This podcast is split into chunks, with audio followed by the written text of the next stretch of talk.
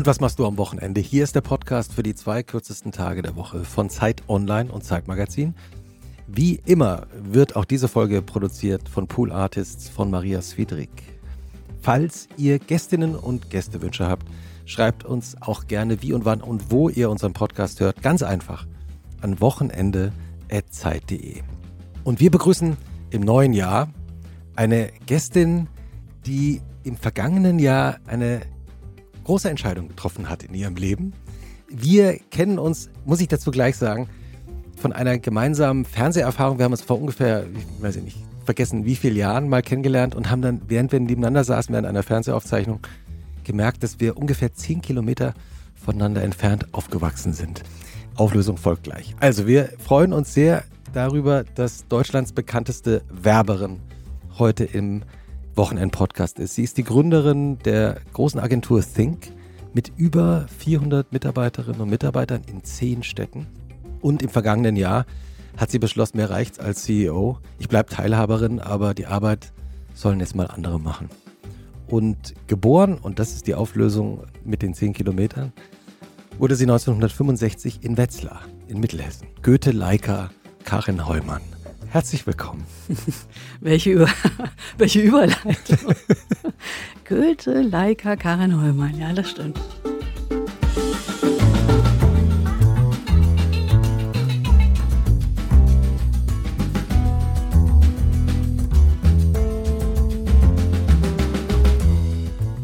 Wie ist es in Wetzlar aufzuwachsen eigentlich? Es ist interessant, wenn man mal drüber nachdenkt, was ich ja wenig tue. Also ich habe wirklich, seit ihr mich gefragt habt, ob ich mal kommen will, über Wetzlar nachgedacht, interessanterweise, also mhm. über Wochenenden eben. Schön. Aber es kommt eben auf das Kind an, ne, was man ist. Also ich, ich habe es geliebt. Ich habe es wirklich geliebt. Also ich habe einfach auch Wetzlar geliebt. Ich liebe Wetzlar auch immer noch, aber, aber ich habe wirklich so als Kind ganz oft ganz intensiv gedacht, ich will hier niemals weg. Ja. Man muss auch wirklich sagen, Wetzlar ist eine zauberhafte Fachwerkstatt, mhm. geradezu malerisch, auch die Innenstadt. Total. Also ich war, ich lebte auch in der, also quasi in dieser Innenstadt. Also drumherum ist es ja relativ zerbombt worden und sehr industriell. Und damals war das auch noch industriell, weil zum Beispiel Buderus kennen wir alle von Öfen und so. Das ist also eine Wetzlarer Firma, die dort auch gegründet worden ist. Und da gab es eben noch wirklich Abstiche. Also es gab noch Hochöfen, die mhm. nachts loderten und der, und der Himmel war.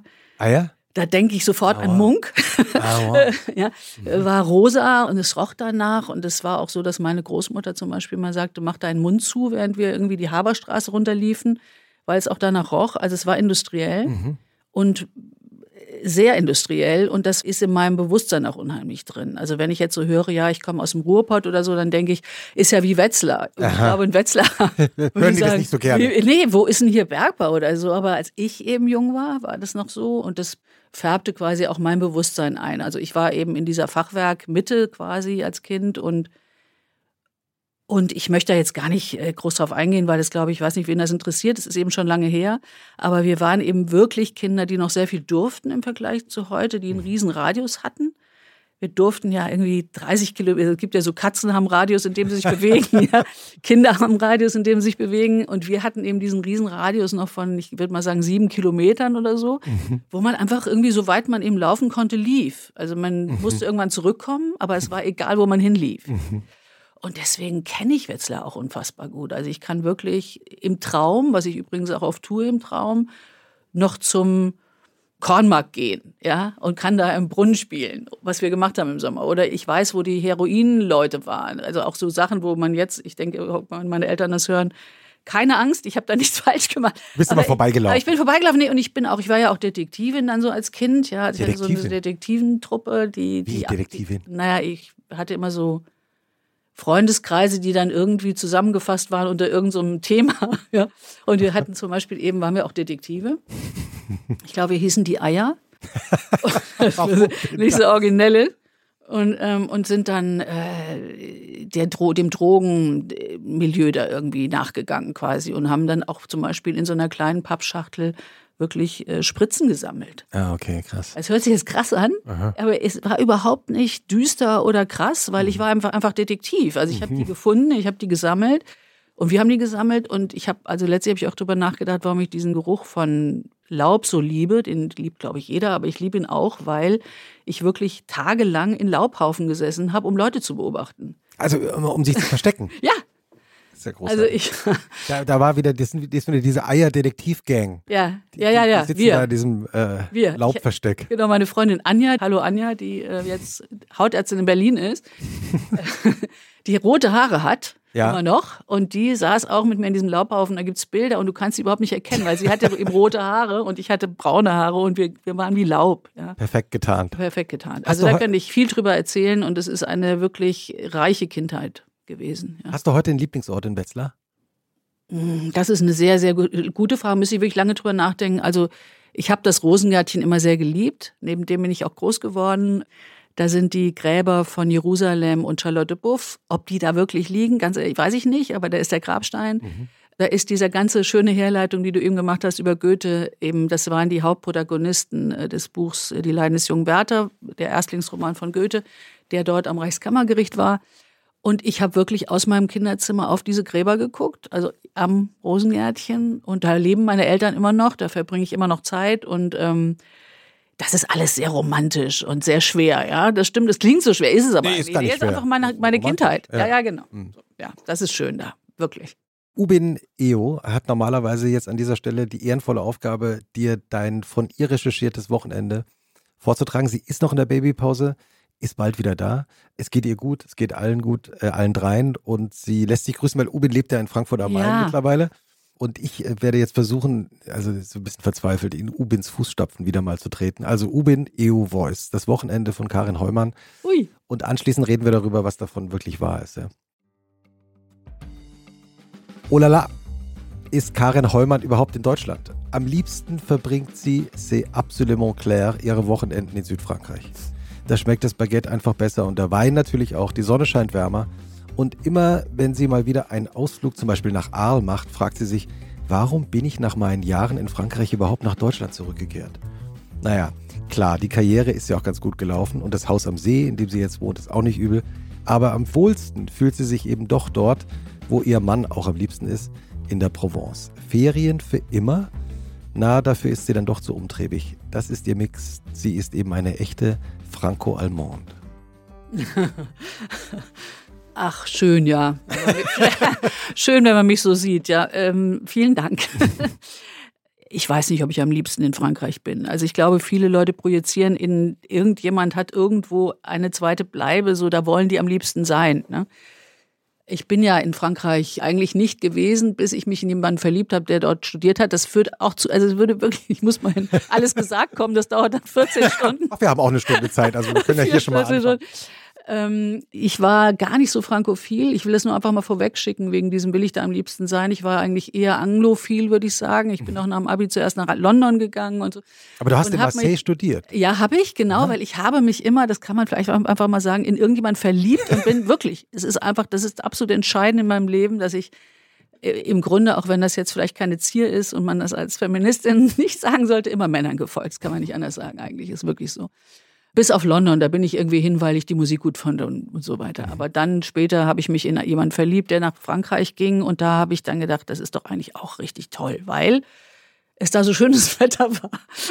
Auch wenn mein Vater behauptet, die Wetterau sei das beste Wetter der Welt, das stimmt aber nicht. Es ist definitiv in Südfrankreich schöneres Wetter und so weiter. Und ich bin dann da geblieben, habe da studiert und habe dann auch im Zuge dieses Studiums einen sehr, sehr tollen Mann wieder kennengelernt. Also mit dem war ich nicht gefolgt. Das war wieder ein anderer. Das ist schrecklich. Der war eben aber auch da. Der war auch da. Patrice, Patrice Bernardi, der, hallo Patrice, der wird es aber nicht hören, weil er kein Deutsch kann. Und der lebte eben in einem kleinen Dorf in der nördlichen Provence äh, mit seiner Mutter Micheline, die dort das Café hatte am Ort, ja. Und das führte einfach dazu, dass ich da sehr viel Zeit verbracht habe, mich da auch so ein bisschen eingezeckt habe. Also er wollte gar nicht immer unbedingt zu seiner Mutter fahren, aber ich wollte da immer hin, weil er konnte nicht kochen, ich konnte nicht kochen. Ich Aber konnte sie- sehr gut kochen. Was hat sie habe- gekocht? Ist, äh, ah, sie hat einfach auch Sachen, die ich gar nicht so mag, so gemacht, dass man sie einfach dann mochte, ja. Also zum Beispiel hat sie unfassbar leckere Pasteten gemacht. Ich bin kein Pastetenfreund, aber ihre Pâté, also einfach köstlich, ja. Damals gab es noch da einen sehr guten Bäcker, weil du eben Baguette gesagt hast. Monsieur Gilles, den gibt's auch nicht mehr. Das, da könnte ich auch noch viel zu sagen, weil es gibt auch diese Brotkunst auf dem Land in Frankreich nicht mehr unbedingt, ja. Also ich glaube, die besseren Croissants bekommt man definitiv in Berlin oder auf dem Isemarkt bei den Franzosen und so. Also kann ich auch noch ein paar Tipps geben, wo es gute Croissants gibt. Aber, ja, wo gibt es denn gute Croissants? Schieben wir kurz ein jetzt kommt ein großes Problem von mir. Ich entschuldige mich bei allen Hörern. Ich kann mir immer Namen nicht merken. Ja, also es gibt sehr gute Croissants bei einem Bäcker. In, das werden wir alles in die Show Notes. In die sogenannten Show Notes. Genau ja. tun.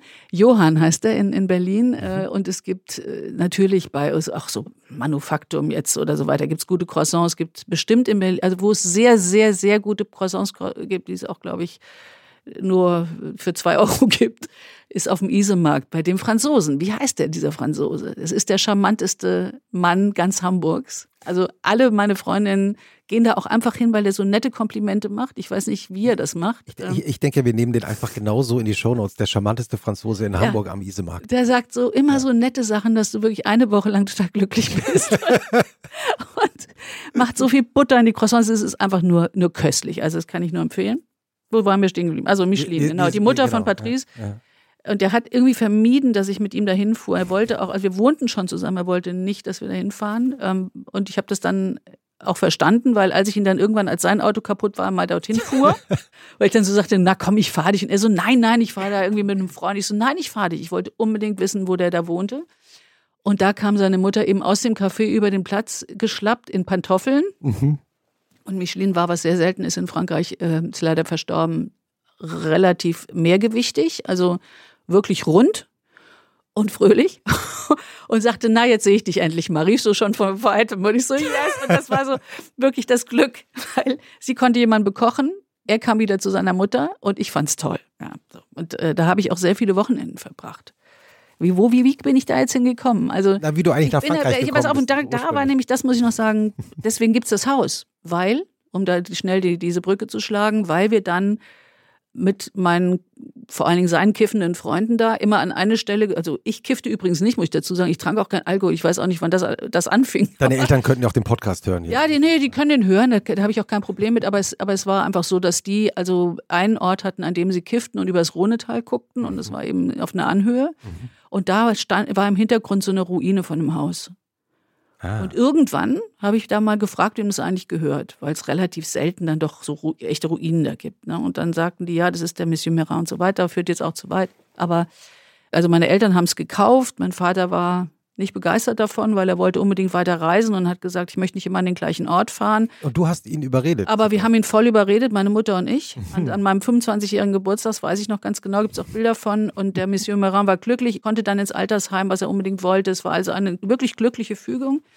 Und mein Vater hat es gemacht und ich glaube, er hat es auch nicht bereut, müssen wir ihn nochmal fragen, aber er ist auch weiter gereist. Und dieses Haus ist einfach so ein familiärer Stützpunkt. Und und da bist du dann oft. Und da bin ich. Das ist immer noch dieses Haus. Also es ah. ist nicht so, ah. ich möchte es einfach erzählen, weil das ist nicht so, ich will jetzt ein Haus in der Provence, das ist auch super und ich kann es nur empfehlen, aber es ist auch eine unfassbare gemeinsame Familienarbeit, muss man wirklich sagen, gewesen. Weil wir dann gesagt haben, okay, also wir waren ja auch jetzt nicht größer, also das renovieren wir auch. Und ich habe vollmundig gesagt, na klar. Ja, so.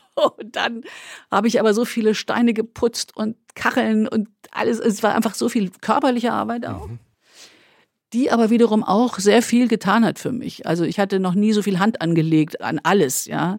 Ich, in diesem Haus kenne ich jeden, wirklich jeden Nagel, jeden Stein, jeden Baum. So. Also, und das ist, wenn ich dann in Frankreich bin, um wieder zu dem Wochenende zu kommen, wahrscheinlich der Ort, wo ich die größte Verbundenheit dann doch zu habe, jetzt nach den vielen Jahren und der großen Liebe einfach von allen dazu. Ne? Und wie sieht so ein Wochenende dann aus, wenn ihr dort seid? Also ich muss sagen, meine Wochenenden sind eben im Leben sehr unterschiedlich gewesen. Also ich, das ist etwas, was ich jetzt sehr interessant fand beim drüber nachdenken. Aber es gibt einfach so Dinge, die bei mir, so wie die Männer, denen ich gefolgt bin, um an neue Orte zu kommen, ist Essen für mich. Also ich muss einfach grundsätzlich dazu sagen, bevor ich einschlafe, denke ich darüber nach, was ich am nächsten Tag esse. Das Essen ist für mich. Du liegst abends im Bett und denkst immer. darüber nach. Schon seit ich, seit ich Kind bin, da habe ich immer gedacht, Nutella und Ei oder Ei oder die Marmelade von der Oma oder also so mhm. die Butter, ob die auch weich ist, ob die auch schon rausgestellt ist. Also ganz wichtig ist Essen oder welches, welches Pausenbrot ich habe, mitbekomme oder auch mir selber natürlich mhm. damals strich. Und so ist es immer. Das heißt, auch das Wochenende, die Gedanken ans Wochenende sind komplett, ich habe versucht, da nochmal in mich reinzugehen, sind komplett überstrahlt und bestimmt von, was werde ich essen.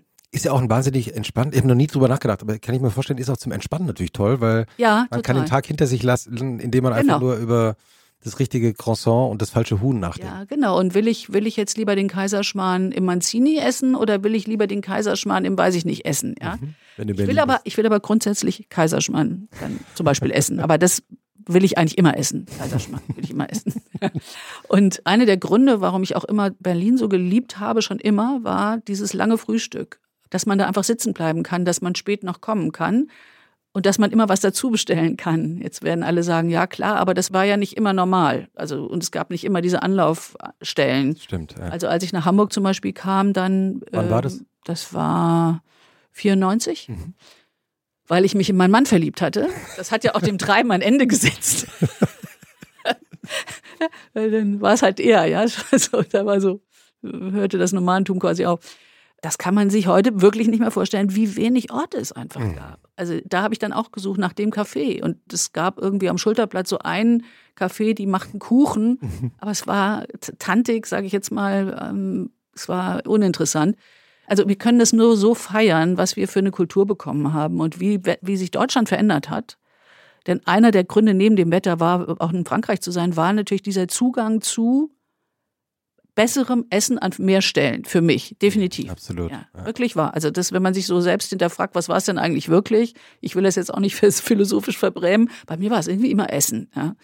Und Berlin war aber immer schon, auch schon sehr viel früher, wenn man eben ins Schwarze Café ging oder so, war das eben dieses Frühstücks Eldorado. Das schwarze Café, das es ja heute noch gibt äh, und tatsächlich 24 Stunden Das Tollste. geöffnet hat. Ja, empfehlen wir, tun wir nicht, weil es auch wirklich noch so ist und sich noch so anfühlt. Also ich war jetzt seit, habe ich dann auch gedacht, seit einem Jahr nicht mehr da, aber Aber schon vor einem Jahr warst du noch mal da. ja, Ja. ja, ja, ich liebe das. Es ist wirklich auch dieser Geruch und das leicht Schrabbelige und das ist dann so eine Konserve aus ferner Zeit, ja. Aber eben eine der wenigen Orte, vielleicht kann ich da kurz einen Sprung machen zu anderen Orten wie dem Einstein, was jetzt ja unglücklichsterweise äh, geschlossen worden ist, also im Ureinstein In der, Im Westen im Westen. von Berlin, in der Kurfürstenstraße. Kurfürstenstraße, was mein absolutes Lieblingscafé war. Und ich kann überhaupt nicht glauben, dass man das in Berlin auch nicht rettet. Das müsste man eigentlich. Ich habe jetzt gerade gehört, äh, dass es irgendwie restauriert wird. Aber Ja, das können wir alles nur hoffen, denn man kann nur hoffen, dass es gut ausgeht. absolut die Kaffeehauskultur wird jetzt hier nicht gerade geschützt, aber das ist fast Mhm. nochmal ein eigenes Thema. Aber das Essen, also ich schlafe immer, egal ob Wochenende oder nicht, ein mit dem Gedanken an Also das Frühstück. sagen wir mal, es ist äh, Freitagabend und dann denkst du darüber nach, was gibt's morgen früh? Ja, Was steht heutzutage zur Auswahl? also Porridge immer schon. Und dann eben Mit Apfel oder ohne? mit manchmal Apfel, manchmal auch Himbeeren, die geben dann so ein bisschen was Saures. Ähm, Mhm. Aber auch plain, also das ist schon was, was ich einfach, den Porridge als solchen liebe ich auch. Ach, ich habe euch auch ein Geschenk mitgebracht übrigens. Ah ja? Gebe ich dir gleich. Okay. Genau, also Maria und ich freuen uns. ja, ja. Honig aus der Provence. Ähm, Ah. Also mit Honig, genau. Mhm. Dann, ähm, ach, ich, ein Sauerteigbrot, ja. Das ist für den Hessen, wie ist das in Langgöns? Also, Es ist wie nach Hause kommen. es ist wie nach Hause kommen, Ja. genau. Also jetzt, auch das ist so, jetzt so gähn Sauerteigbrot. Ja, klar. ne. Es gab, liebe Freunde da draußen, die jünger sind, Jahrzehnte, wo man kein Sauerteigbrot fand. Und wo die Suche nach Sauerteigbrot mein Leben zum Teil bestimmte, wirklich. Weil ich, dann gab es irgendwo in Hannover jemand, der machte das und der lieferte das an irgendjemand und so weiter. Und, und dann habe ich das versucht zu kaufen oder zu bestellen. Mhm. Oder meine Mutter hat's mitgebracht und wir haben es eingefroren. Dann hatte ich zeitweise keine Tiefkühltruhe, dann konnte ich es nicht einfrieren. Also der Kampf um Sauerteig. ja. Ähm, um leicht gesalzene Butter, die dann auf das Sauerteigbrot muss. Mhm. Ja, hm. und dann ist ja auch schon fast egal, was draufkommt. Das ist ja schon toll. Und äh, morgens Kaffee oder Tee? Kaffee, ein Espresso. Den kleinen Kaffee würde ich in Frankreich wahrscheinlich sogar einfach so trinken. Also das gewöhnt man sich ja dann wirklich an. Und es ist ja auch, auch das eine Binse ja nicht so, dass die frühstücken eigentlich die Franzosen, sondern man bringt sich eigentlich nur auf Taktzahl mit dem Kaffee, ne? kriegt bessere Laune, denkt über den Déjeuner nach. Der Petit Déjeuner, der Déjeuner. Déjeuner ist ja der Lunch. Ja. Ne? So, und dann geht's ja schon los mit dem ganzen Spaß, ja, dass man die ganze Zeit nur isst. Und Und was ist dein Lieblingsessen in Frankreich? Oder ich muss wahrscheinlich fragen, was sind deine Lieblingsessen in Frankreich? ich liebe eigentlich fast alles. Ich habe überhaupt keine Sachen, die ich nicht esse. Mhm. Ich bin jetzt kein großer Freund von Trieb, also von Gedärmen und so. Ne? Da Innereien. gibt's ja, Innereien, da gibt's, da gibt's ja, also Siebeck zum Beispiel, der das sehr liebte und das sehr gefeiert hat in Lyon, das immer aß und so weiter. Das ist nicht so meins. Henkersmahlzeit ist eine Frage, die ich mich sehr, sehr, sehr oft gestellt habe in meinem Leben. Mein Mann sagt dann immer, ich verstehe nicht, dass du drüber nachdenkst, weil wenn ich gleich eine Giftspritze kriege, dann denke ich doch nicht über mein Essen nach, aber das ist bei mir eben anders. Ich denke immer, was, was haben die jetzt wohl für eine Henkersmahlzeit? Ich weiß, es klingt. Und, äh, also. Also ich glaube, es wäre, es wäre eben, weil du mich das fragst, es ist nicht Französisch oder Deutsch oder irgendwas. Ich glaube, es wäre offen gesagt Pasta. Mhm. Und bei der anderen Frage, die ich mir auch ganz oft stelle, man sollte die Frage sich stellen, welches Land, auf welches Land kann man verzichten auf der Welt? Also wenn jetzt, ich ah, frage mich okay. immer, frag mich immer, wenn eine Fee käme mhm. und würde sagen, Fee ist vielleicht die falsche Person jetzt für diese Frage, weil die Fee einem ja irgendwas schenkt eigentlich. Die ist ja immer positiv. Aber sag mal, irgend so ein, so, ein, so ein sagenhaftes Wesen, was mir sagen würde, es gibt nur noch drei Länder auf der Welt. Welche wären das? Also umgekehrt, also den umgekehrt. positiven. Um, es ist gar nicht positiv, es ist eigentlich negativ, aber ja. welche Länder wären das? Mhm. Und, auf die du nicht verzichten auf kannst. Auf die ich nicht verzichten kann. Und dann auch da ist mein Zugang immer der übers Essen. Also welches Essen hätte ich dann nicht? Also ich mehr? darf ich raten, Italien? Ja, also Italien. Also das ist wirklich, ja. Also ich bin zufällig jetzt in Frankreich, aber es wäre Italien. Also mhm. Italien einfach sehr viele Dinge hat, die ich sehr liebe und die Frankreich nicht hat. Ja zum Beispiel Pasta und zum Beispiel eine sehr gute Pasta. Also ich glaube, meine Henkersmahlzeit wäre. Und mit welcher Soße? Pasta. Mit der Tomatensoße meines Mannes. Was ist das Besondere an der Tomatensoße deines Mannes? Oh, das müsste man, glaube ich, selbst fragen. Also er ist ein großer Tüftler und äh, erklärt es mir dann auch und ich kann ihm gar nicht kochen. er würde, glaube ich, jetzt sagen, die Tomate. Auch das ist eine Binse. Es ist einfach die beste Tomate. Und unter anderem deshalb haben wir ja jetzt auch Tomaten. Also wir haben jetzt eine, wir haben sowieso ein großes Gemüsebeet schon immer. Ihr baut Tomaten an. Ja, ja, du ja. ja heute in Potsdam, also wenn du nicht gerade. Naja, in Potsdam kann man gar nicht. Kann man auch Tomaten anbauen? Ja, aber in Frankreich meinst du? In Frankreich ja. haben wir Tomaten. Es gibt übrigens, das stimmt nicht, was ich jetzt gerade sage, weil in Potsdam, wo ich lebe, gibt es die Gärtnerei Schulz, die auch Tomaten anbaut in Gewächshäusern, die hervorragend sind. Okay. Und ich kenne Menschen, die aus Berlin dorthin fahren, um äh, die Tomaten von der Gärtnerei Schulz zu konsumieren dann. Nein, also einfach, die muss süß sein. Klein oder groß? Ach, ich glaube, die sind eher klein. Ich glaube, es sind diese süßeren, die er da nimmt. Wir müssen ihn fragen. Wir werden es in die Shownotes tun, wie er das macht. Ernsthaft. Wirklich. Ja. Ich kann es jetzt gar nicht erklären, also, aber es ist das, was ich am leckersten finde. Es ist auch das. Und welche Pasta? Wenn er sieht, dass ich schlechte Laune kriege, äh, macht er, macht sagt er, meine Pasta ja. Ja, ich so, ja, schnell, schnell. Ich meine, ihr seid ja seit 30 Jahren fast. liiert. Was ist das Geheimnis? Ist es dann wirklich, dass dein Mann weiß, in solchen Momenten, ich mache die Pasta mit der richtigen Tomatensauce? Ja, schon. Glaube mhm. ich schon. Mhm. Und dass ich das auch gar nicht mehr merke. Das ist vielleicht auch ein größeres Geheimnis. Ja, das ist das große Geheimnis. Ich glaube, vielleicht, also auch da, jeder hat seine Rezepte und ich habe eigentlich keins, aber trotzdem kann man vielleicht sagen, diese Grundfürsorge. Mhm dass man so denkt, oh, jetzt, jetzt, puh. Mhm. Ja, ich auch umgekehrt natürlich mit meinen Rezepten für ihn, jetzt ist besser irgendwie Pasta und zwar die Pasta und auch gar nicht fragen. Ne? Was ist dein Rezept für ihn? Ähm, keine Gegenvorschläge mehr machen, würde ich sagen. Ha, auch ein großes Lebensgeheimnisrezept, glaube ich. Ja. Manchmal einfach nur ja, ja. annehmen. Das hat er mir aber beigebracht, weil ich es immer falsch gemacht habe.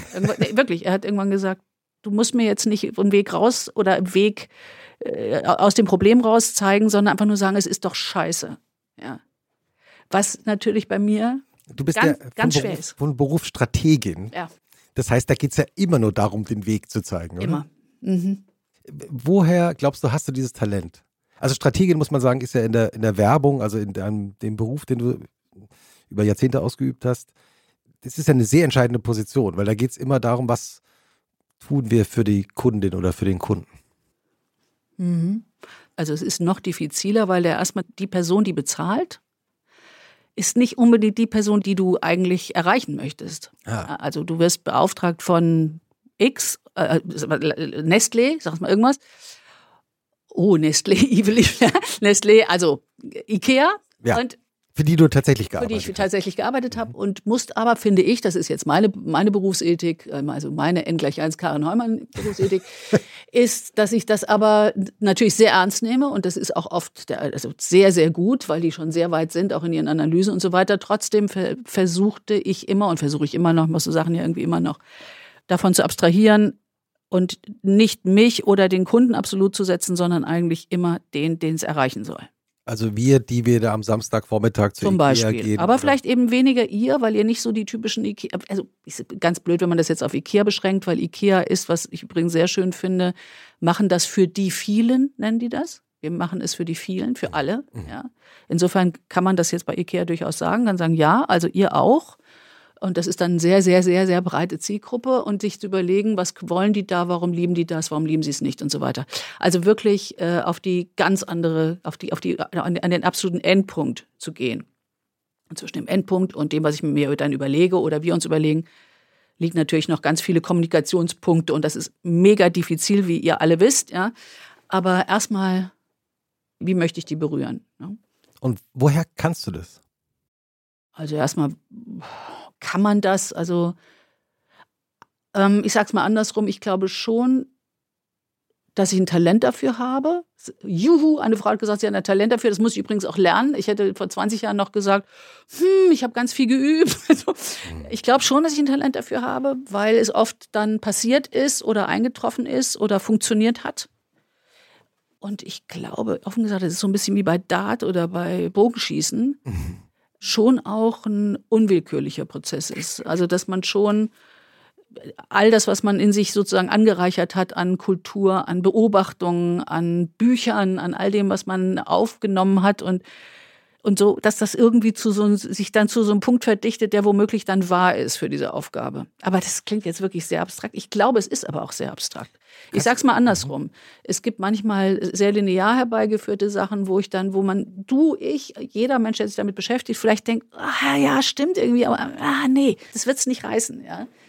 Über eine Idee. Oder, über eine Idee, oder? über einen Zielpunkt, über mhm. eine selbst, also selbst die Frage ist vielleicht falsch gestellt, ja die Positionierung ist erstmal grundsätzlich falsch von etwas, ähm, weil man plötzlich denkt, warum sagen die, dass das die Positionierung ist? Eigentlich ist es doch, also aus meinem, ich sage jetzt mal Empfinden, ist es doch das, ja. Und dann kann man das überprüfen und stellt auch am Ende vielleicht fest, dass das sehr, sehr gut gesagt war und dass man selber nicht verstanden hat. Also man darf auf gar keinen Fall davon ausgehen, dass man recht hat, gar nicht, ja.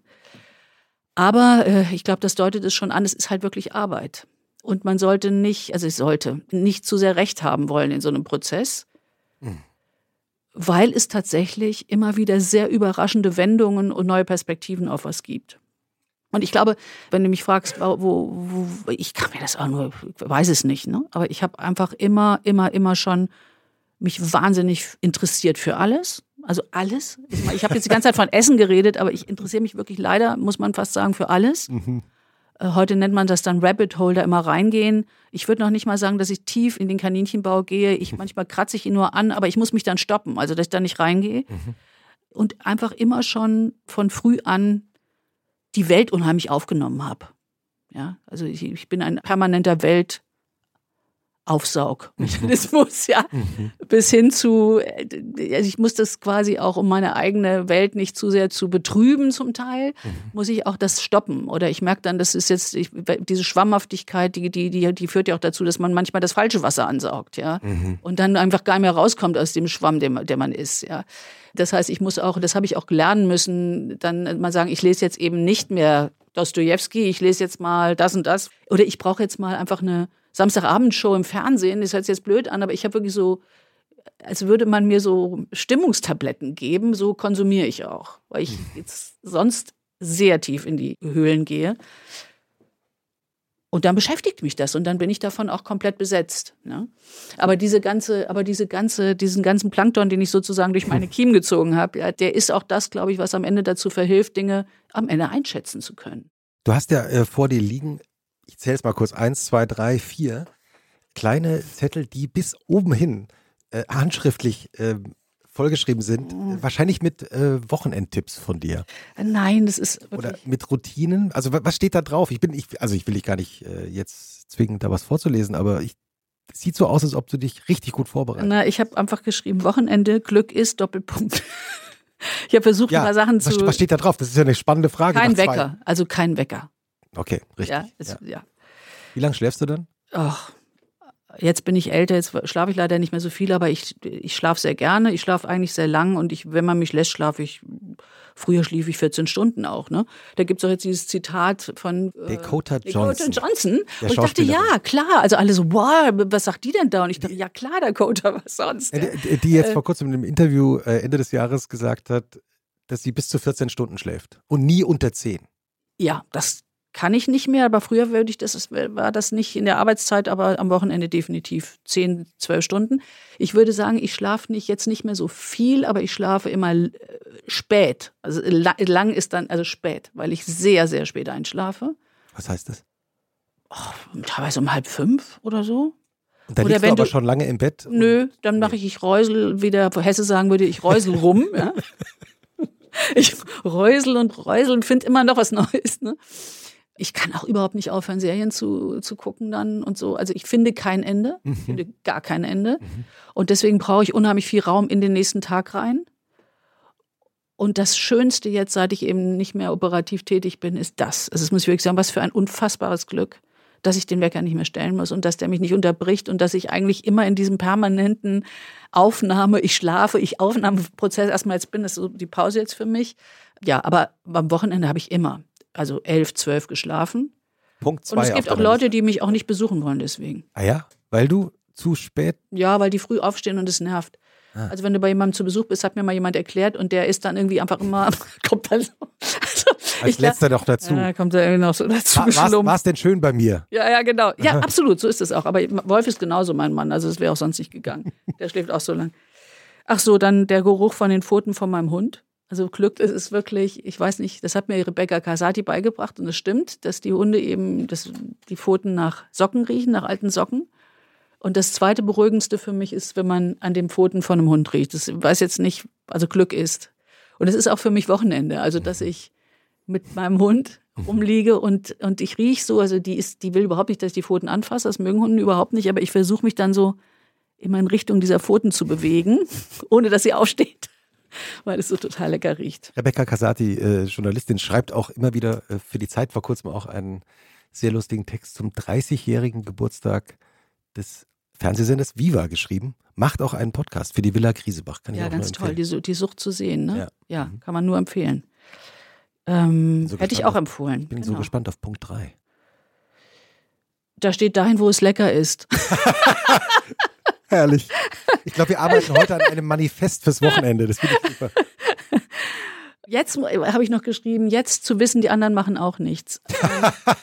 Ich, ah, ha, ja. ich habe, das ist ja interessant. Also viele kennen bestimmt das Pippi Langstrumpf-Prinzip. Das hat mich, also es gibt viele und, und viele auch so Kacheln jetzt für die Wände, quasi Pippi Lang, Langstrumpf-Kacheln, sind Sprüche. Aber was mich schon als Kind total überzeugt hat, weil ich die Schule so gehasst habe, war, dass Pippi eben sagte, ähm, wer keine Schule hat, hat keine Ferien. Ja? Also irgendwann wird ihr ja klar, mhm. dass sie immer Ferien haben, dass das eigentlich doof ist. Ja? Und davor hatte ich auch großen, großen Respekt, ja, dass ich so nach, nach so, so, so, so langer Zeit und Werbung ist eben wahnsinnig anstrengend. Also einfach zeitintensiv. Anstrengend finde ich es gar nicht, ich fand es nicht anstrengend. Ich finde es immer noch nicht anstrengend. Aber, die, die, aber es ist zeitintensiv. Es Klischees, ist, die man so im Kopf hat von den ja. Werberinnen und Werbern, die bis tief in die Nacht genau. brainstormen, mhm. Texte schreiben, Ideen haben. Das, das ist so. Wahr. Das ist so, weil die Idee muss kommen. Gerade die Kreativen, die ja, also die heißen in, in der Werbung die Kreativen, das ist insgesamt ein kreativer Bereich, aber die heißen dann, das sind die Copywriter und Arter und so und die müssen ja noch eine Idee haben, die auch noch mal besprochen werden muss, abgestimmt werden muss, die dann vielleicht nicht genommen wird, dann geht es wieder von vorne los. Also unfassbar arbeitsintensiver äh, Beruf. Und eigentlich war für mich der Beruf die Ferien auf, auf eine Weise, weil ich habe diesen Beruf jetzt wie fast auch 30 Jahre lang äh, ununterbrochen gemacht, mit großer Freude und ohne irgendwelche Anstrengungen. Mhm.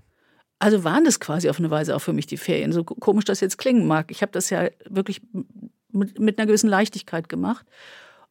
Und jetzt reicht's aber auch. Und, und das hat auch viele Gründe, weil natürlich macht man am Ende das, was man am liebsten macht, am wenigsten. Das ist ein anderer Prozess, der, der interessant ist. Also man administriert immer mehr. Man, wenn, man, wenn man jetzt wie du jetzt CEO Ja, genau. Also das wird einfach, genau. Und dann ist es eben nicht mehr so, dass man sagt, oh ja, wie, was mache ich denn jetzt mit äh, Marke X? Sondern man macht die meiste Zeit, stellt man sich Fragen wie, ah, jetzt kommen die Personalgespräche und so weiter und so weiter. Das ist auch interessant, um Gottes Willen, aber es ist nicht das, weswegen man mal angefangen hat und es wird dann eher auch auf eine Weise langweilig. Du hast jetzt gerade gesagt, dass du vor diesem Moment trotzdem irgendwie zumindest Ehrfurcht hattest, als ja, du dann beschlossen hast im letzten Sommer, mhm. ich steige jetzt aktiv aus dem, wie es immer so schön heißt, aus dem operativen Geschäft aus, also als CEO. Ja, genau. Wie war ähm, denn dein letzter Tag? Ach, ich muss wirklich sagen, ich sehe das auch in der Retrospektive noch viel deutlicher. Corona hat mir unheimlich geholfen. Mhm. Weil es mir eine Rampe gebaut hat in so eine Remoteness, Mhm. in eine extreme Remoteness, die mir so jedes Ritual quasi schon abgewöhnt hatte, was ich noch hätte vermissen können. Interessant. Ja. Und als es zurückging und alle wieder sagten, also viele wollen ja, und es ist, ich bewerte das überhaupt nicht, wollen eben im Büro sein, wollen Auch eine Trennung von Privat ja, wollen und das Beruf nicht, haben. genau, wollen das nicht. Und ich habe aber gemerkt, ich wollte diese Trennung weiter. Das hat mir unheimlich gut getan. Also, um Gottes Willen, nicht Corona. Wir- Ich glaube, wir verstehen uns da schon. Es ist einfach nur, ich habe das gerne gemacht. Also, ich denke super gerne über meine Firma nach und über die Dinge nach und arbeite an ihnen. Aber ich jetzt in meinem Stadium meines Lebens hatte auf das, jetzt gehen wir wieder in den Konfi und jetzt ist wieder da, hatte ich eigentlich gar keine Lust mehr. Hast dich selber dabei ertappt. Ich habe mich dabei ertappt. Ja, und wie gesagt, das kommt wirklich auf die Lebensphase an. Ich, hatte, ich, ich erinnerte mich an ein Gespräch, was ich mit einem sehr, sehr berühmten Werber so um die 40, also ich, 40 war, habe ich den eingeladen, wollte mit ihm über BMW reden, habe ich damals gemacht. Und der sagte, Mensch, ey Karin, langweilt dich das nicht? Du machst das doch jetzt schon seit, ich sag, zwölf Jahren. Langweilt, der hatte aufgehört. Und ich konnte das überhaupt nicht verstehen. Ich habe gedacht, warum, warum sagt er das? Wovon redet der da? Michael Menzel, ja.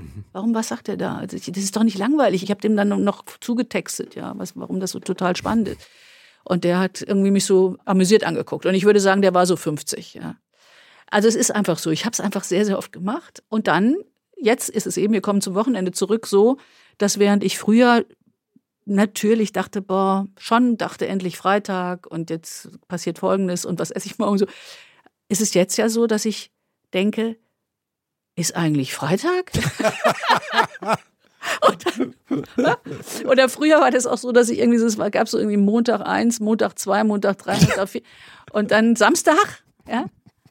Und dann war schon vor Montag und dann war Montag, so. Also der Da war beste immer Tag, Montag. irgendwie war Montag und, und, und der Tag, der Samstag, muss man wirklich sagen, war das, was man, glaube ich, denkt, der Sonntag sein sollte.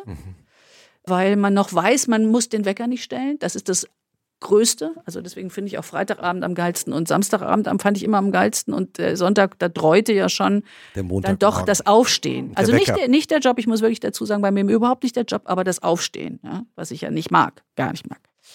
Ja, und das ist vorbei. Aber ich habe dieses gute Gefühl, weil ich schon so eine Pflichtmaus auch bin. Ach, jetzt machen ja alle nix. Weil so ein bisschen schlechtes Gewissen habe ich halt schon, ne? Unter der Woche. Unter der Woche. Und wie war jetzt dein letzter Tag? Es gibt irgendwie wie keinen letzten Tag. Aber der letzte Tag als CEO. Ah, der letzte Tag als CEO. Der war, glaube ich, viel früher. Der war viel früher. Mhm. Innerlich. Innerlich. Mhm. Deswegen habe ich, kann ich dir den nicht sagen. Mhm. Ich habe ja das Glück, dass die Firma äh, da ist und da tolle Leute arbeiten. Gehört dir auch. gehört mir noch zum Mit. Teil und so. Also gehören ist zu viel gesagt, gehört wirklich WPP, aber ich habe noch einen Teil und ich kenne die Leute alle und die machen das gut. Also schöner kann es gar nicht sein. Und ich bin auch, muss ich dazu sagen, da bin ich ganz auf der Spur von ein paar anderen Leuten, die ich, im, die ich habe erleben dürfen. Holger Jung zum Beispiel äh, von Jungformat, der immer gesagt hat, es ist mir ganz egal, wie mein Laden heißt, ob der umfirmiert wird. Wenn ich raus bin, bin ich raus. Ne?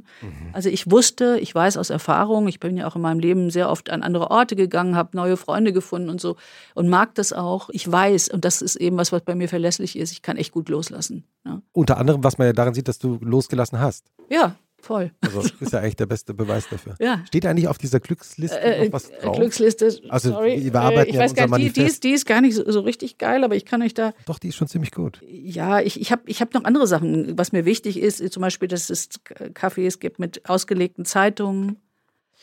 Was sind eigentlich die Orte, wo es mich am meisten hinzieht? Also jetzt auch noch mehr als je zuvor. Das sind eigentlich Orte, wo sich die Dinge vereinen, das Essen und die Bücher.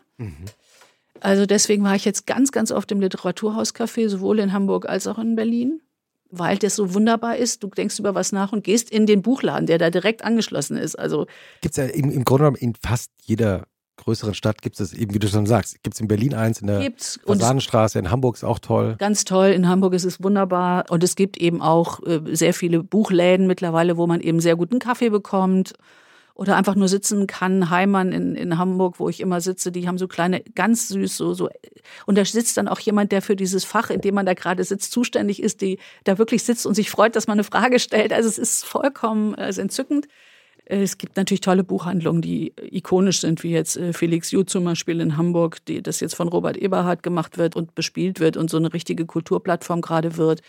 Das sind die aber alle. Das ist ja auch zum Beispiel hier ähm, Kohlhaas in, äh, im Literaturhauscafé in der Fasanenstraße, die ganz tolle Lesung machen. Also man kann sein Leben da verbringen und kann, mhm. jetzt kommt's, gut essen und sich auch noch nähren aus der großen, großen Ursuppe der, ja, der, äh, der Bücher. Welches Buch hast du zuletzt gelesen, das dich richtig begeistert hat?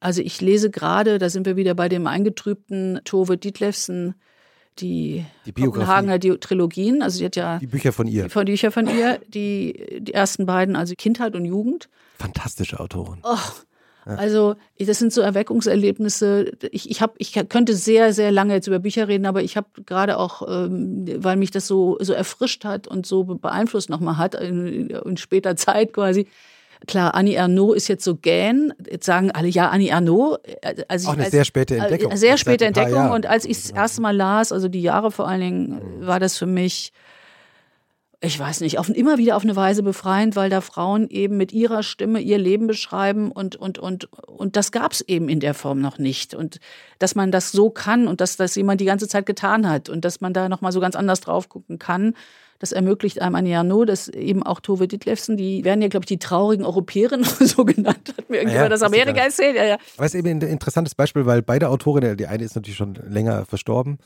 Annie Arnaud hat ja den Nobelpreis jetzt bekommen. Die sind relativ, also in einem Fall sogar nach ihrem Tod erst im Grunde genommen so ein Welterfolg ja. geworden. Also in Deutschland sind die Bücher von ihr in, im Aufbauverlag erschienen, vor ein paar Jahren mhm. und dann aber auch reihenweise hintereinander. Ja. Und sie erzählt ja von einer Zeit, die man auch vergessen hat, nämlich von einer Zeit, in der Kopenhagen eine sehr arme Stadt war. Mhm was man sich ja heute, wenn man einmal in Kopenhagen ist, überhaupt nicht mehr vorstellen kann. Überhaupt nicht, ja. Am Abfalleimer, wo sie sich mit den anderen Mädchen trifft, also jetzt mhm. mal so aus dem, aus dem Gedächtnis, ne? Ja. Es riecht, die Männer trinken, fast alle Männer trinken. Jedes Mal, wenn sie in den Keller geht, liegt da irgendeiner quer.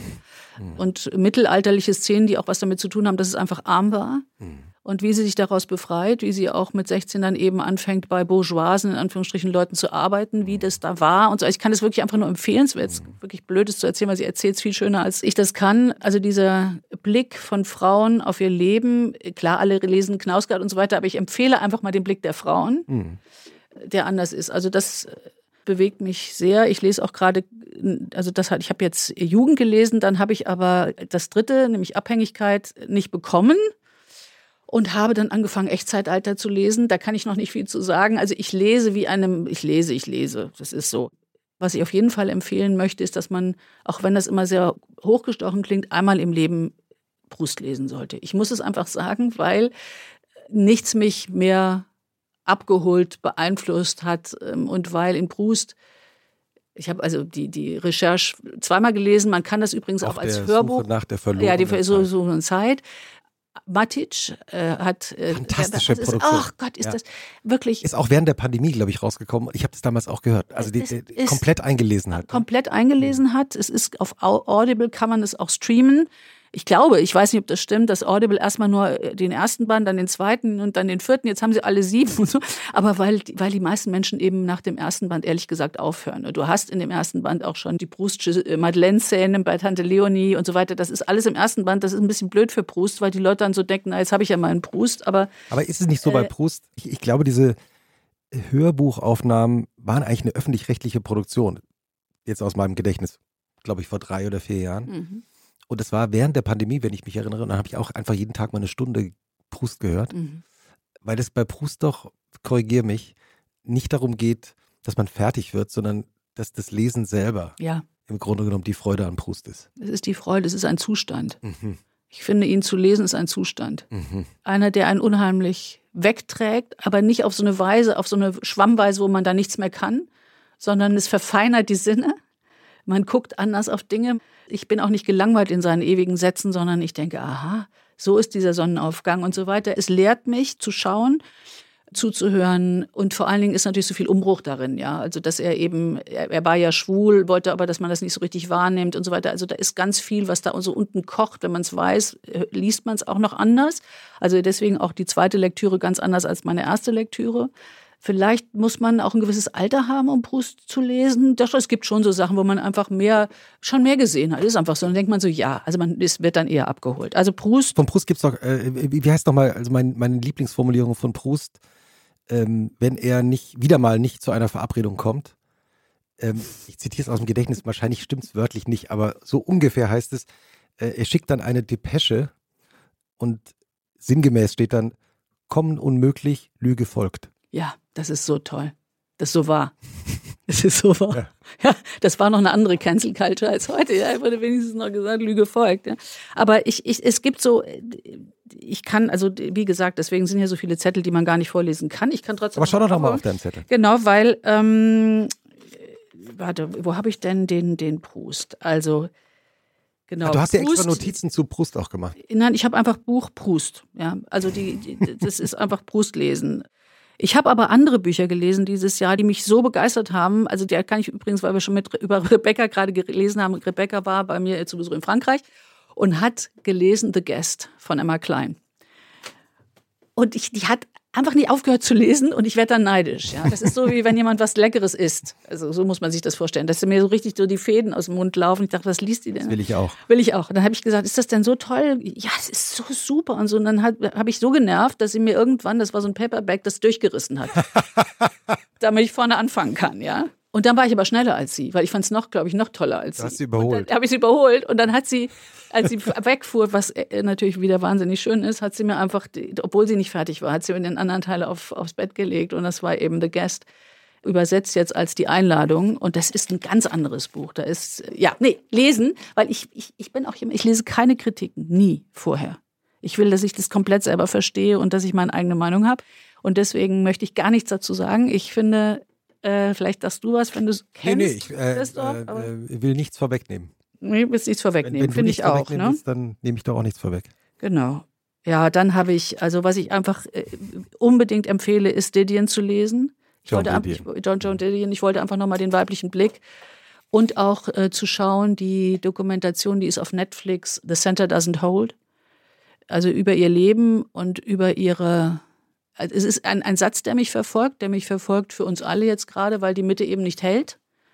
Den weil, sie, glaube ich, ursprünglich gar nicht politisch gemeint nein, hat. Nein, der ist auch so ein Gedicht von Lies. Also, aber man kann ihn auch politisch Genau, aber ich habe ihn so verstanden. Das ist ja das Schöne an Sätzen. Mhm. Und ich denke jetzt immer, oh, die Mitte hält nicht. Mhm. Also politisch, die Mitte hält nicht. Der Gesellschaft. Der Gesellschaft. Was, hält, was, was können wir tun, um sie wieder zu festigen. Das ist das, was mich am meisten beschäftigt und am meisten ärgert, ist, dass wir das nicht hinkriegen. Also das, auch das ist. Bist du da so pessimistisch? Nein, ich bin nie pessimistisch. Ich bin wirklich gar nicht pessimistisch. Ich bin nur so und deswegen sagte ich ja auch eben, dass mein Mann dann sagt, versuch mir jetzt nicht eine Lösung zu finden. Ich, ich versuche, ich kann gar nicht anders, immer sofort zu überlegen, was können wir denn jetzt tun? Was müsste der tun? Was müsste ich machen? Was müsste und dann will ich damit jemanden eigentlich auch volltexten. Das ist jetzt Gott sei Dank, die Leute sind jetzt also von mir befreit, das mache ich jetzt nicht mehr. Aber ich muss wie, mich. Wie geht dein Mann damit um? Mein Mann ist auch so. Okay. Mein Mann ist auch Werber. Mein Mann ist, äh, das ist auch einer der Gründe, warum wir, glaube ich, 30 Jahre miteinander ausgehalten haben. Wir reden immer, ja. Und es gibt immer irgendwas zu lösen. Und übrigens, das ist auch so schön an der Didion-Documentary, dass ja ihr, ihr Mann Dunn, also der, der, Dominik Dunn. Dominik Dunn, der ja dann eben relativ früh gestorben ist und dann hat sie dieses unfassbare Buch ja des magischen Denkens geschrieben, was man auch unbedingt lesen muss. Hm. Vielleicht nicht, wenn man gerade in der Trauer ist, weil dann ist es hart, aber es ist halt ihr analytischer Geist, der sich diesem Thema das erstmal so annimmt. Aber man sollte es vielleicht als Vorbereitung lesen. Also dann weiß man, dass man trauernden Hühnersuppe bringt und so weiter. Sie hat sich einfach tief damit beschäftigt. Und die beiden, die sind auch so in einem ständigen Dialog. Ja. Mhm, stimmt. Ja. Und, und das, und er war auch ein berühmter Schriftsteller, Journalist. Also die haben über Jahrzehnte die ganze Zeit miteinander geredet. Das ist so toll. Und was ich auch ganz schön fand und was, also er will immer Gossip. Er sagt immer, wenn jemand bei Joan zu Besuch ist, dann kommt er nach rein und sagt, Gossip? und das denkt man gar nicht, weil er so ein ernsthafter Schriftsteller auch ist. Das ist so unmöglich geworden. Man darf ja nicht mehr über Leute reden. Also ich verbiete mir das übrigens komplett selbst. Ich möchte das nicht. Ich möchte, dass man es nicht über mich macht. Ich möchte nicht, dass man es über andere macht. Das ist nur so unfassbar langweilig. Ich glaube, du guckst schon auf deine Uhr, weil du nee, siehst nee. nämlich, dass ich ungefähr 40.000 Sachen hier habe. Kann ja. man auf, in eure Shownotes auch einfach unkommentierte Dinge? Wir können auch einfach deine Zettel abfotografieren und die da. Ja, das ist hier, weil ich, es gibt so viele, viele Filme vor allen Dingen und Serien hier. Das ist so Nenn doch bitte noch eine, einen Lieblingsfilm oder eine Lieblingsserie. Ah, also 20.000 Arten von Bienen. Ah, sehr toller Film. Ja. Ganz toll. Also Film, einfach, ja. einfach ähm, mit Längen, die man aber braucht. Am Ende merkt man, warum man sie braucht. Es ist Geht um eine junge Person, die ihre Gender-Identität sucht ja und aber in einem Umfeld französisch-spanisch äh, aufwächst in den Bergen und Mhm. die Bienen kommen daher, dass ihre wer ist es Tante ihre Lourdes. Tante Tante ist Die heißt Lourdes. Ja, bezeichnenderweise und bezeichnenderweise. Bienenzüchterin Mhm. wie alle Frauen über alle Generationen dieser Familie. Ganz toller Film. Ganz, ganz toller Film mit einem ganz tollen Ende, was wir hier nicht verraten wollen, können Nein. wir wirklich nur empfehlen. Und dann gibt es natürlich wahnsinnig viele andere Filme. Wir werden das alles hier abfotografieren. Also von äh, Sachen, die ihr alle kennt da draußen, bestimmt wie Call Me by Your Name und so, wo du einfach diese, diese, diese Feinheit, was so ausgearbeitet wir- wird und wo man so ähnlich eben, finde ich, wie bei 20.000 Arten von Bienen, die Atmosphäre so gezeichnet ist, dass es die nur da gibt. Das ist ja auch in Büchern oft so. Das ist bei Proust zum Beispiel so, dass man wie Konserven kann man aufmachen und ist dann da wieder drin. Und der Sommer zum Beispiel bei Call Me By Your Name, ganz unabhängig von der Geschichte, wie die beiden mit dem Fahrrad irgendwo da langfahren und sowas, das ist in mir jetzt einfach ein Bild von Sommer, als hätte ich es erlebt. Mhm. Und das ist auch das Wunderbare, dass man eben sein eigenes Gehirn erweitert um das, was jemand anders für mich gesehen und geschrieben hat. Deswegen finde ich es auch so wahnsinnig wichtig, dass Kinder Romane lesen und nicht nur Sachbücher lesen, weil es geht ja nicht nur darum, etwas zu verstehen, sondern es auch zu empfinden und, und einen Zugang zu einer Atmosphäre zu haben, finde ich. Also kann ich nur empfehlen. Und davon habe ich noch ganz viele und die werden alle abfotografiert. Sehr gut. Ich habe auch noch äh, so gegen Ende unserer Aufzeichnung äh, auch noch einen kleinen Buchtipp dabei von der Künstlerin und Fotografin Stefanie Mooshammer. Ich kann es dir hier auch mal zeigen. Das Buch heißt Vienna und ist tatsächlich eigentlich ein, also ein Bildband, der äh, Wien vorstellt, ihre Heimatstadt. Beginnt aber mit Screenshots, auf denen äh, Wir steht sehen Palmen. Sadly not Vienna. Und das heißt, es hatte eigentlich am Anfang gar nichts mit Wien zu tun. Es sind Screenshots aus ihrer Recherche.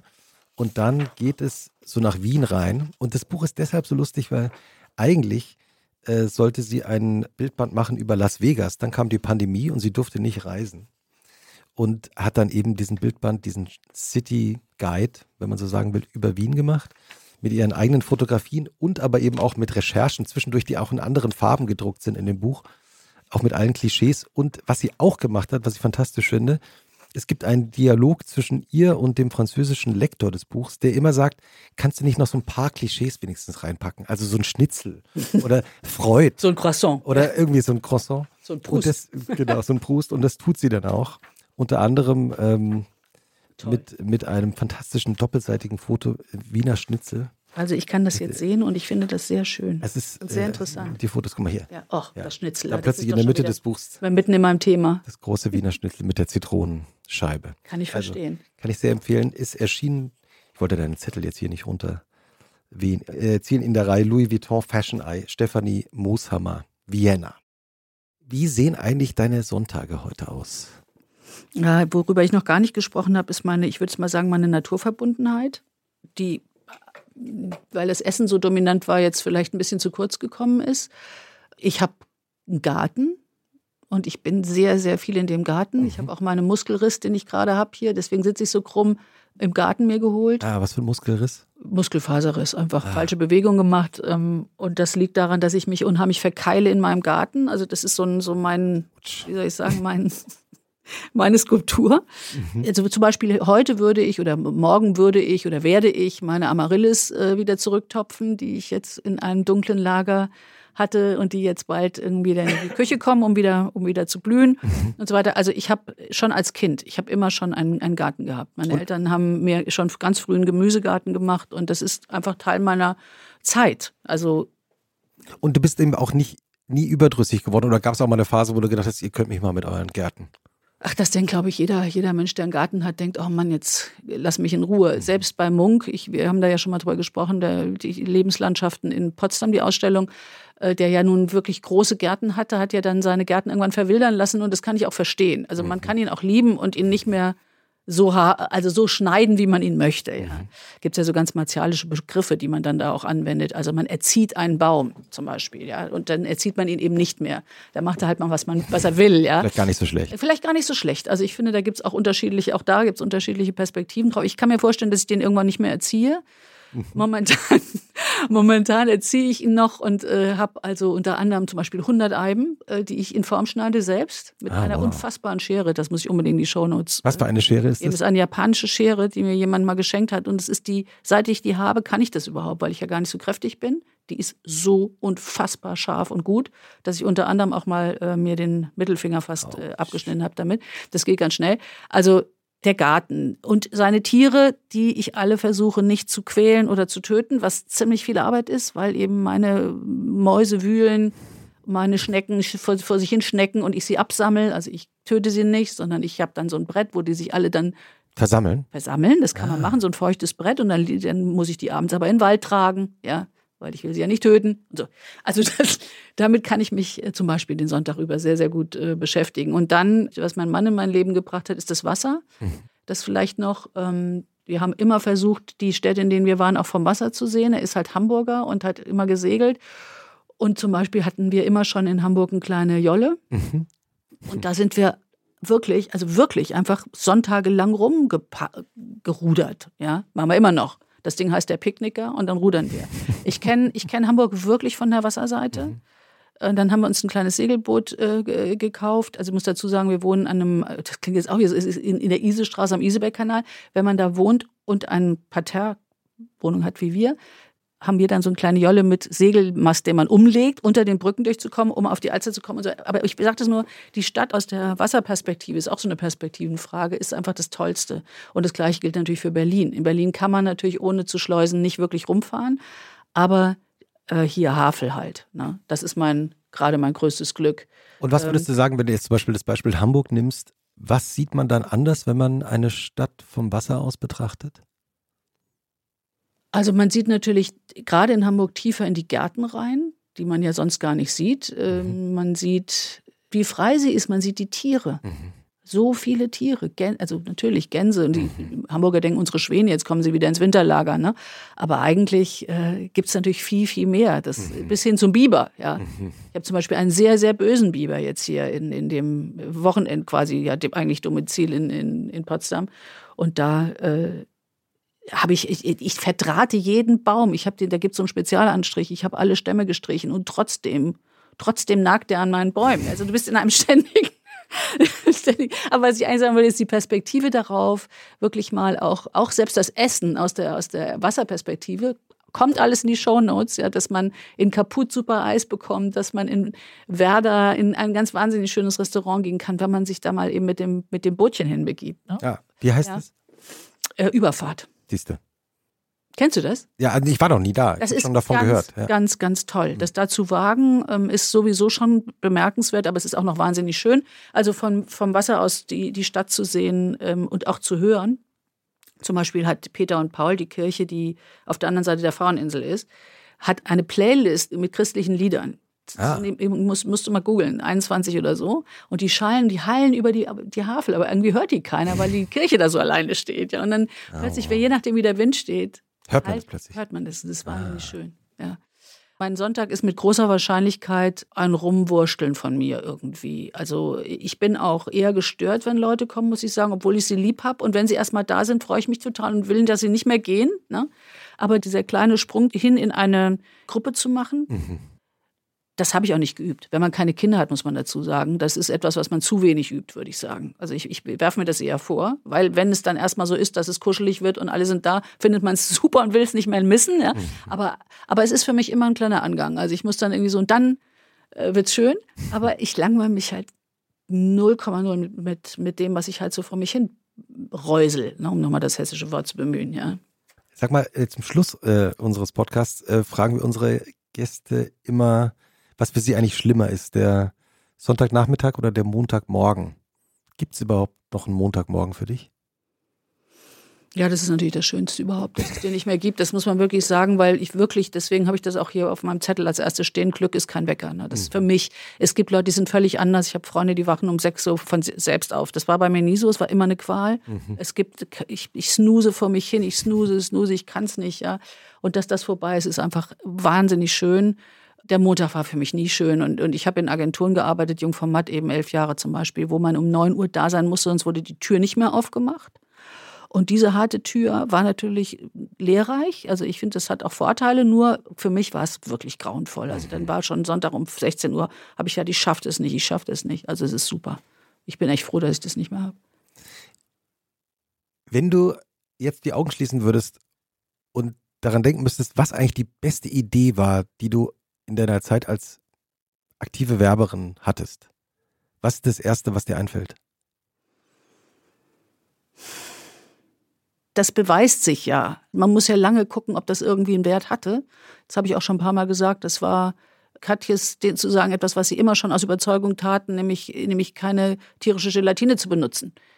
Das ist ganz oft so, dass es gar nicht Werbung ist, die man sieht. Das ist das, was ich eingangs auch sagte. Also man hat einen ganz anderen Punkt. Ich will noch nicht mal sagen, willst du nicht mal eine Idee nennen? Das ist eine Beobachtung, ja. An einer Stelle, wo man sagt, aber warum nutzt ihr das nicht? Sowas. Warum schreibt also, ihr das nicht vorne drauf? Schreibt das nicht vorne drauf. Ist doch irgendwie gut. Oder äh, als wir bei Patek Philippe waren, das ist schon ganz lange her. Mhm und die uns sagten, sie wollten eine Uhr machen, die eigentlich schon vorverkauft ist, weil Patek Philippe hat alles schon vorbestellt, da musst du keine Werbung mehr machen. Und dann habe ich eben gesagt, wieso macht ihr überhaupt Werbung, wenn es so ist, dass also über Generationen und so. Und haben sie gesagt, ja, weil ab und zu muss man halt mal die Marke auch mal, und stimmt, man muss die Marke ab und zu auch mal erfrischen. Und daraus ist dann der Gedanke geworden, eben create your own tradition. Also das ist im Grunde ja zu sagen, gibst es eh weiter, ja.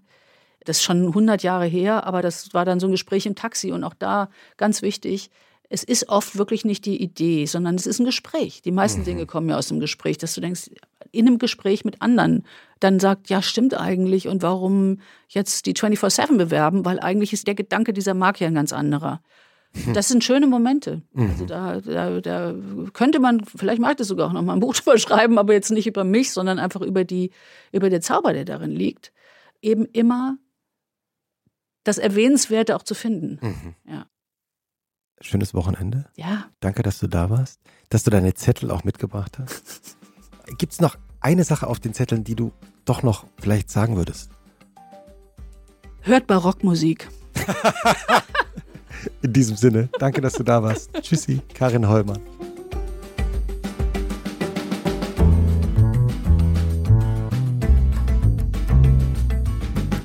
Und was machst du am Wochenende? Ist ein Podcast von Zeitmagazin und Zeit Online, produziert von Pool Artists.